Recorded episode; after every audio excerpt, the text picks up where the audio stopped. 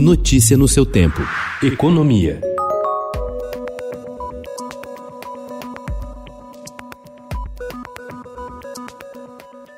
Apesar das resistências, o Ministério da Economia já discute uma nova rodada do auxílio emergencial, mas com uma condição: a realização de um acordo com o Congresso para aprovação rápida de medidas de corte de gastos. A decisão só deve ser tomada depois das eleições para o comando da Câmara e do Senado, marcadas para 1 de fevereiro, quando o ministro da Economia, Paulo Guedes, pretende abrir diálogo para aprovação das medidas.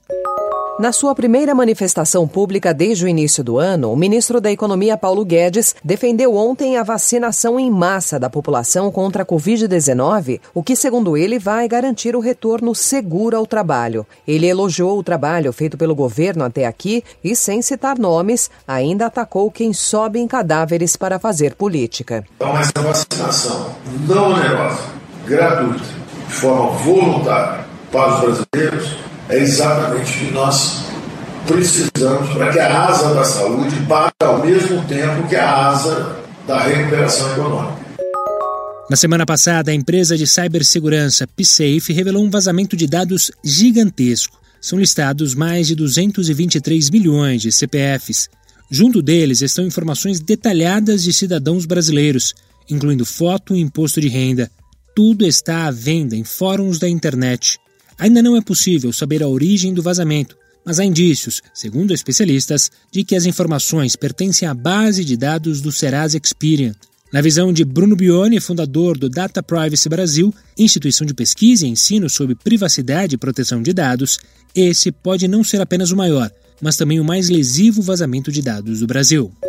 A escolha do substituto de Wilson Ferreira Júnior na Eletrobras será definitiva para o futuro do projeto de privatização da companhia. Enquanto a área econômica do governo quer encontrar um executivo à altura de Ferreira Júnior que acredite na capitalização da companhia, o mundo político aposta no ministro de Minas e Energia, Bento Albuquerque, que deixaria a pasta para dar lugar ao senador Eduardo Braga, do MDB do Amazonas, ex-ministro de Minas e Energia e contrário à venda da estatal.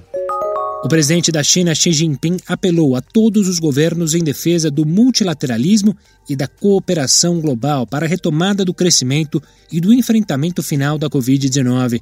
Apesar dos trilhões de dólares aplicados em pacotes de alívio em todo o mundo, a recuperação global é frágil e as perspectivas permanecem incertas. Precisamos focar nas prioridades de hoje e combinar a resposta à Covid com o desenvolvimento econômico, afirmou. A pandemia, enfatizou, está longe de ser superada. A fala de ontem no Fórum Econômico Mundial foi uma atualização do discurso de janeiro de 2017, apresentado poucos dias antes da posse do presidente Donald Trump. Notícia no seu tempo.